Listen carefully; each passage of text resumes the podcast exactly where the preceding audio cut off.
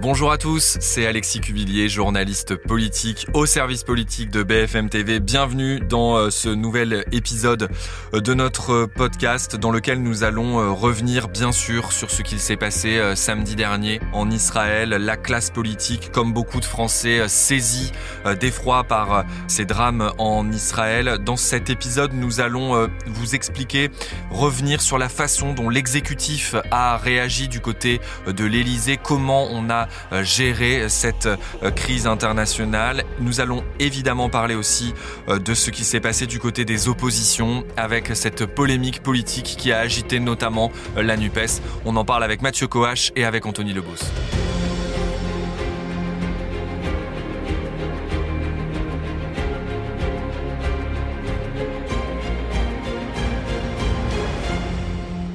Salut Mathieu, salut Anthony. Merci beaucoup euh, d'être euh, avec moi euh, pour cet épisode du podcast dans lequel on va revenir en effet sur tout ce qui s'est passé cette semaine dans la classe politique, que ce soit du côté de l'exécutif comme du côté des oppositions, la façon dont toute la classe politique a reçu ce qu'il s'est passé en Israël le week-end dernier, avec d'abord Mathieu, bien sûr, cette prise de parole d'Emmanuel Macron qui a eu lieu hier soir. C'était une allocution solennelle qui était euh, attendu. Alors l'entourage du président dit toujours la même chose. Eux, ils considèrent qu'un tweet, euh, ça vaut une allocution solennelle. C'est-à-dire que, en gros, ce qu'on nous répond, c'est mais pourquoi vous dites qu'il ne parle pas alors qu'il s'exprime sur Twitter, alors qu'il répond à une conférence de presse? Donc c'est un peu comme ça qu'il euh, voilà qu'il répond à la question. Après, moi, ce que j'y vois dans cette attente relative, c'est déjà qu'Emmanuel Macron déteste qu'on lui impose un timing. Ça, ça, c'est la vérité, c'est comme ça depuis, six ans. Donc plus on lui demande de parler,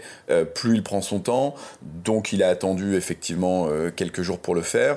Et puis euh, voilà, pour revenir à la gravité des faits, pour revenir aussi aux actes antisémites qui augmentent en France, fallait qu'il puisse analyser ces, ces, remontées du ministère de l'Intérieur avant de prendre la parole, mesurer voilà, la gravité des, conséquences sur le territoire français. Il y a cette question des manifestations pro-palestiniennes qui sont interdites. C'est un sujet sensible. Euh, d'ailleurs, euh, petite parenthèse, dans l'entourage du président, il se dit que cette interdiction de manifestations pro-palestiniennes ne va pas tenir. Alors on ne nous dit pas exactement comment. Est-ce que le gouvernement va revenir sur cette interdiction ou est-ce qu'une décision de justice est attendue euh, qui, qui, empêcherait cette interdiction? On ne sait pas, mais en tout cas, personne n'est vraiment confiant dans l'entourage d'Emmanuel Macron que cette interdiction de, de manifester va se, va perdurer. Anthony, cette allocution, elle était euh, consécutive à un échange qui a eu lieu hier à la mi-journée entre Emmanuel Macron et les chefs de parti.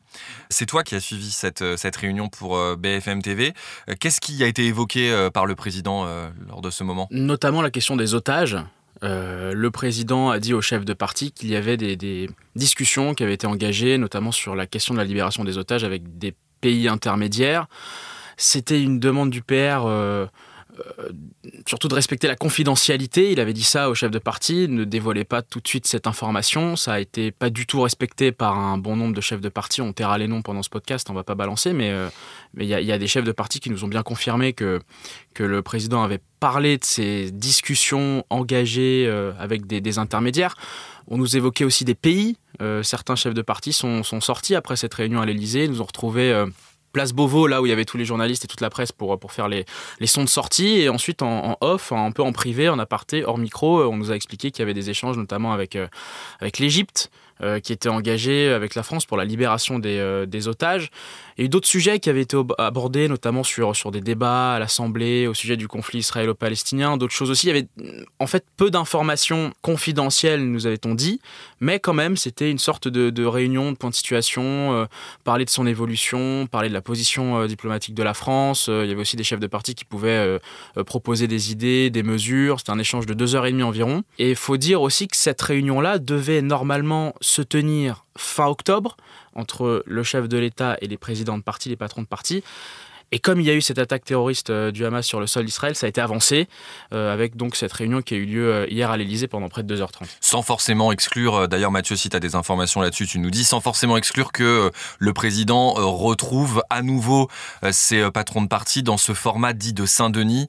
C'est le format qu'il a inauguré le chef de l'État à la fin de l'été et qui visiblement plaît assez à Emmanuel Macron. Hein. On comprend qu'il il apprécie de, de parler avec, avec les chefs de parti dans, dans ce format Oui, oui, alors il est très fier de ça, de cette initiative qu'il a prise effectivement suite aux manifestations contre la réforme des retraites et suite aux émeutes fin juin, début juillet. Est-ce que ça va se reproduire? En fait, il y avait une vraie question parce que c'est pas sûr que tout le monde accepte de se remettre autour de la table exactement de la même façon que ça a été fait à Saint-Denis. Et c'est vrai que c'était assez malin politiquement de la part d'Emmanuel Macron d'organiser cette réunion format Saint-Denis pour parler de la situation en Israël parce que c'était assez peu probable euh, que des partis refusent de participer dans ce contexte extrêmement grave. Euh, ça aurait été très embêtant pour, pour eux. Ils auraient pu euh, voilà, prendre quelques coups. Donc tout le monde a accepté et politiquement uniquement, c'est assez malin de la part d'Emmanuel Macron. Il y a la présence d'un participant qui a été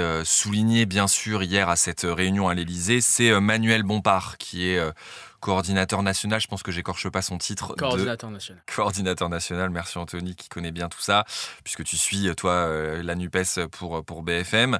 la présence de Manuel Bompard, elle n'allait pas forcément de soi parce que d'une certaine façon il est isolé par rapport à tous les autres, euh, vu euh, ce qu'il s'est euh, passé depuis samedi dernier au sein de la France insoumise, la polémique politique autour de certains propos de certaines personnalités de ce mouvement. Alors ce qu'on comprend, c'est qu'il n'y a pas eu vraiment de, reproche qui a été fait à la France insoumise par le président de, de la République pas durant cette réunion, non, pas directement, parce que je pense qu'il voulait aussi avoir cet aspect d'image de, de, concorde, d'unité politique, de cohésion politique. En revanche, si on écoute bien l'allocution du président hier, il y a eu quand même euh, une bonne partie où il disait qu'il fallait pas confondre euh, le terrorisme et euh, la cause palestinienne. Donc on pouvait éventuellement dire que cette phrase, aussi implicite soit-elle, était aussi destinée à LFI, mais pas seulement à LFI, qu'à à tous ceux, je pense au NPA aussi, nouveau parti anticapitaliste, qui pouvaient considérer qu'il y aurait une justification, une explication à une attaque, une attaque terroriste. Tu évoquais le mot isolé. Ça a été le mot isolé euh, qui a été employé par euh, euh, un des chefs de parti de la NUPES après cette, cette réunion pour parler de Manuel Bompard. Manuel Bompard, il est arrivé à cette réunion isolé, oui, parce que c'était le seul chef de parti qui n'avait pas condamné le Hamas comme organisation terroriste. C'était ça la polémique. C'était que, moi, moi j'étais à l'Assemblée nationale mardi, on avait posé la question à Mathilde Panot, comment est-ce que vous définissez le Hamas? Pour Mathilde Panot, le Hamas, c'est la branche armée qui commet des crimes de guerre. On l'a ensuite relancé mais oui, vous avez peut-être répondu sur les crimes de guerre, vous avez dit que c'était des actes terroristes, mais pas sur l'organisation en elle-même. Elle refusait de répondre.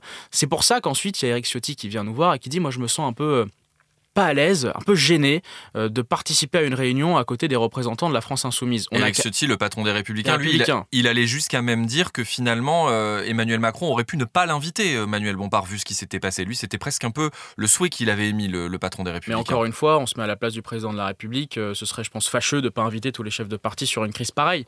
Et, surtout, et si je puis me permettre, surtout quand l'idée de ces rencontres de Saint-Denis, c'est de ne pas exclure les extrêmes. Alors en général, quand on parle des, des extrêmes dans le cadre de cette réunion, c'était surtout le Rassemblement euh, national. Donc la, réponse qui a été faite plusieurs fois, y compris par la Première ministre, c'est de dire on inclut tout le monde, y compris les extrêmes. Donc les extrêmes, d'un côté ou de l'autre, devaient être invités. Il n'y avait, pas franchement de, de questions, en tout cas du côté de l'Élysée, sur le fait de les inviter ou non. Manuel Bompard était à côté d'Éric Ciotti pendant cette réunion. Et il y a eu un petit mot au début où Éric Ciotti a dit à Manuel Bompard et devant tous les chefs de parti ce qu'il nous a dit nous à la presse, c'est-à-dire qu'il se sentait gêné d'être euh, à côté de la France insoumise. Euh, il disait en gros que la France insoumise cautionnait, euh, c'est évidemment tiré à gros traits, hein, mais, cautionnait les actes qui avaient été commis par le Hamas, ce qui n'est évidemment pas le cas.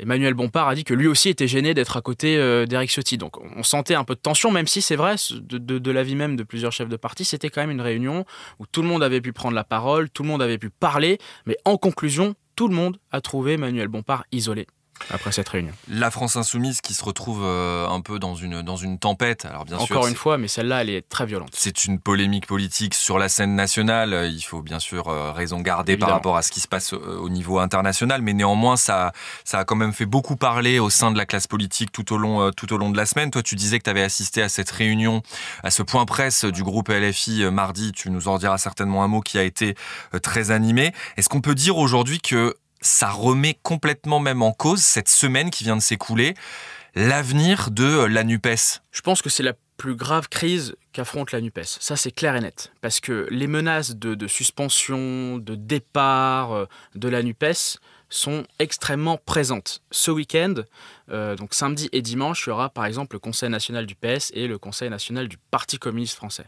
Si on prend les déclarations ce matin de Fabien Roussel, le patron du PCF, il dit euh, ce week-end, on va parler du départ ou non de la NUPES. Il y aura des échanges qui sont extrêmement animés, que ce soit du côté du PS ou du côté du PCF, mais on peut se réveiller lundi matin en voyant que la NUPES a perdu un de ses membres. Ça, c'est absolument pas exclu.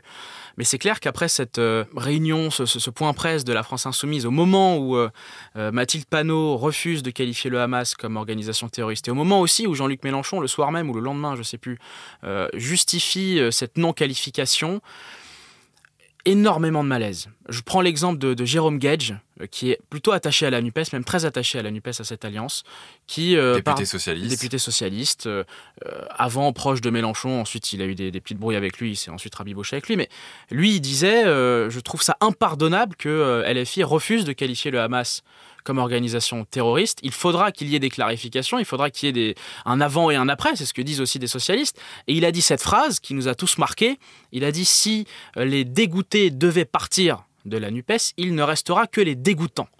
Donc en fait, il y a beaucoup d'effets de, de, d'annonce, de déclarations d'intention. Est-ce que des gens comme Jérôme Gage ou d'autres auront le courage de dire stop à la NUPES, la ligne rouge a été franchie Je suis pas certain.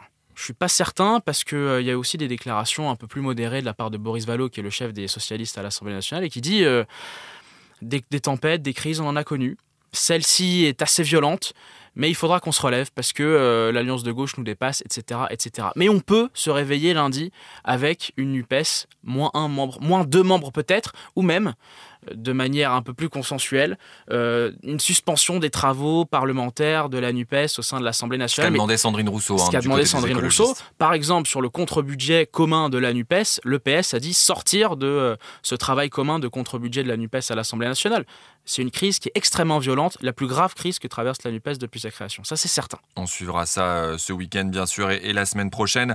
du côté de l'agenda de l'exécutif, cette fois, Mathieu, on comprend que le président et l'Élysée, ils ont fait forcément un peu de place dans l'agenda pour la gestion de ce, de ce dossier international et de ses aspects, euh, de ses aspects nationaux. Oui, parce que un, proche du président me disait qu'il passait énormément de, temps au téléphone. Alors on a une petite liste de, tous les appels qui ont été euh, passés, euh, et c'est vrai que c'est très important. Et, notamment pour revenir sur les puissances qui pourraient servir justement de, de, médiateurs pour la libération des otages, l'Élysée a fait une liste en fait qui n'est pas euh, secrète. Il y a l'Égypte, comme euh, le disait euh, Anthony il y a quelques minutes, la Jordanie, les Émirats arabes unis, l'Arabie saoudite, le Qatar. En fait, tous ces pays de, la région eh bien, sont de possibles médiateurs, entremetteurs, ont des contacts avec le Hamas dont la France peut se servir pour essayer de tenter de libérer ces otages, même si évidemment tout cela est extrêmement hypothétique le, dans le contexte. Et côté agenda, donc c'est vrai qu'il y a de la place qui a été faite dans, l'agenda. Il y avait un déplacement qui avait été envisagé, alors pas tout à fait annoncé, mais envisagé en Dordogne sur le thème de la ruralité, de l'écologie. Euh, cette semaine, il a été euh, annulé, reporté, on, verra bien. Euh, et les autres rendez-vous sont plutôt internationaux. Alors lundi, mardi, le président sera en Albanie, c'est pour le dialogue dans les pays des Balkans. ces sommets internationaux, ça lui, permet d'être extrêmement réactif sur ce qui se passe en Israël et à Gaza, puisqu'il est dans un contexte où il peut facilement prendre la parole euh, sur ces sujets internationaux. Mercredi, euh, bon, ça, ça lui prendra pas beaucoup de temps, il va ouvrir la, première réunion de la coalition mondiale pour l'alimentation scolaire. Là aussi, on est sur euh, un sujet international. Et puis jeudi, si c'est maintenu, il ira à Villers-Cotterêts. Ça, c'est un rendez-vous prévu de très longue date pour inaugurer la Cité de la langue française. Mais c'est le genre de, de rendez-vous qui peuvent tout à fait sauter dans l'agenda du président de la République. Il peut être remplacé par un ministre, par la première ministre. C'est pas franchement difficile pour lui. En tout cas, on sent bien euh, voilà, qu'il veut garder de la place dans son agenda pour des coups de téléphone et pour réagir à ce qui, se, à ce qui pourrait se passer dans la région. Oui, vu la gravité de la, de la situation sur place, c'est logique. Une toute dernière question peut-être à vous deux, en fonction aussi de ce que vous avez entendu. On a le sentiment, moi j'entendais ça de, de, la bouche d'une membre du gouvernement euh, cette semaine qui disait qu'évidemment on ne peut pas faire de prévision euh, sur ce qui va arriver dans la situation très, très tendue au Proche-Orient, qui avait un peu ce sentiment d'être peut-être, euh, évidemment, il faut faire très attention quand on fait des comparaisons, mais un peu comme ce qu'on avait connu au moment du début de la guerre en Ukraine, c'est-à-dire l'ouverture d'une période internationale très incertaine, avec euh, peut-être des difficultés à ce que euh, finalement les débats politiques nationaux puissent exister dans les prochains jours. Est-ce que c'est est-ce que c'est quelque chose qui qui va se poursuivre? Est-ce que la la scène politique nationale va être suspendue par par tout ce qui se passe? Bah, Il y a un effet de sidération, ça c'est certain on avait couvert en plus euh, tous ensemble au service euh, le début de la guerre en Ukraine, c'était en plus en pleine présidentielle. Donc euh, on sait bien que ce genre d'événements internationaux paralysent la classe politique parce qu'ils obligent les personnalités politiques à réagir à ce sujet. Aujourd'hui, on est vendredi 13 octobre, je vais aller à une manifestation de l'intersyndicale sur les sujets des salaires, etc évidemment que je vais poser des questions sur la situation en Israël et sur l'allocution du président euh, hier. Donc ça veut dire que ça va occuper tout l'espace médiatique, mais ça montre aussi qu'il y a une responsabilité extrêmement forte des personnalités politiques dans les propos qu'ils tiennent parce que ça peut, ça peut embraser euh, aussi la situation euh, euh, en France, dans l'hémicycle. On l'a vu mardi avec, la, avec les questions au gouvernement, mmh, avec beaucoup, beaucoup d'esclandre et d'agitation. Donc ça paralyse la classe politique parce que ça les oblige à réagir. Mais attention, dans cette réaction, ça peut aussi permettre malheureusement d'embraser euh, des situations, que ce soit dans la classe politique ou même dans la population. Je dirais que du côté du, président de la République, simplement un petit mot, effectivement ça rappelle un petit peu le début de la guerre en Ukraine avec tout de même moins de mise en scène de la part de l'Elysée. Tout simplement parce que le président est beaucoup moins à l'aise euh, sur cette question, évidemment, dont la France, la France est plus proche. Le conflit ukrainien semblait plus loin, bizarrement à l'époque. Et euh, Emmanuel Macron, je me, souviens, était arrivé notamment au Salon de l'Agriculture, euh, c'était en février 2022, il était resté seulement quelques minutes, euh, il avait fait ce, discours très grave pour montrer à quel point il était occupé par la guerre. Et l'Élysée en avait quand même un peu joué, ça avait été reproché au président de la République, ça n'est pas le cas aujourd'hui sur ce conflit. Et ça montre aussi, sûrement d'ailleurs, euh, l'extrême gravité. Et, tout ce qui se joue pour Emmanuel Macron en termes de, diplomatie euh, dans cette période qui ne fait que commencer. Eh merci beaucoup à vous deux. C'était, très intéressant et euh, on continuera bien sûr à, à, évoquer la façon dont ce conflit au, Proche-Orient impacte notre, politique nationale. merci beaucoup à tous de nous avoir écoutés.